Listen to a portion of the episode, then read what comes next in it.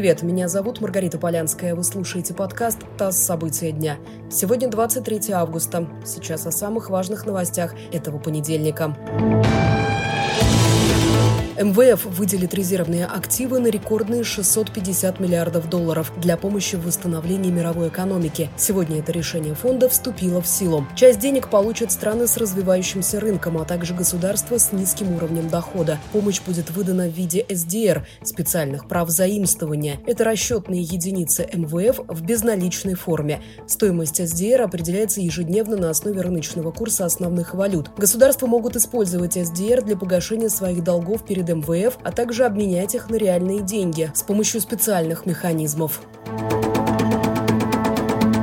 В России утвердили концепцию по развитию электромобилей на ближайшие 10 лет. Документ касается практически всех автомобилей, от легковых машин и автобусов до больших тягачей. В частности, в следующем году запустят эксперимент, в рамках которого электромобили будут бесплатно проезжать по платным дорогам. Кроме того, к 2024 году в России планируется выпустить минимум 25 тысяч электромобилей и открыть более 9 тысяч зарядных станций для них. К 30 году каждый десятый автомобиль, выпускаемый в России, должен быть электрическим.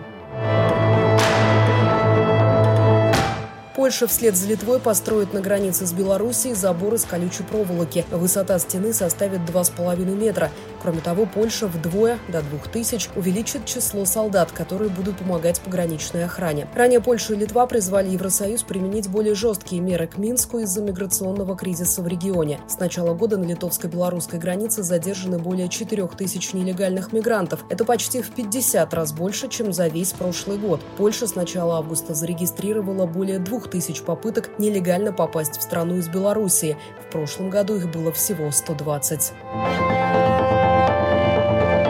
Концерн «Калашников» выпустил серийную версию умного ружья, которая может синхронизироваться с мобильными устройствами. Это смарт-ружье MB155 Ultima с обновленным бортовым персональным компьютером, который работает на системе Android. Кроме того, у ружья есть цифровой дисплей, часы, компас, секундомер, таймер, счетчик выстрелов и индикатор остатка патронов.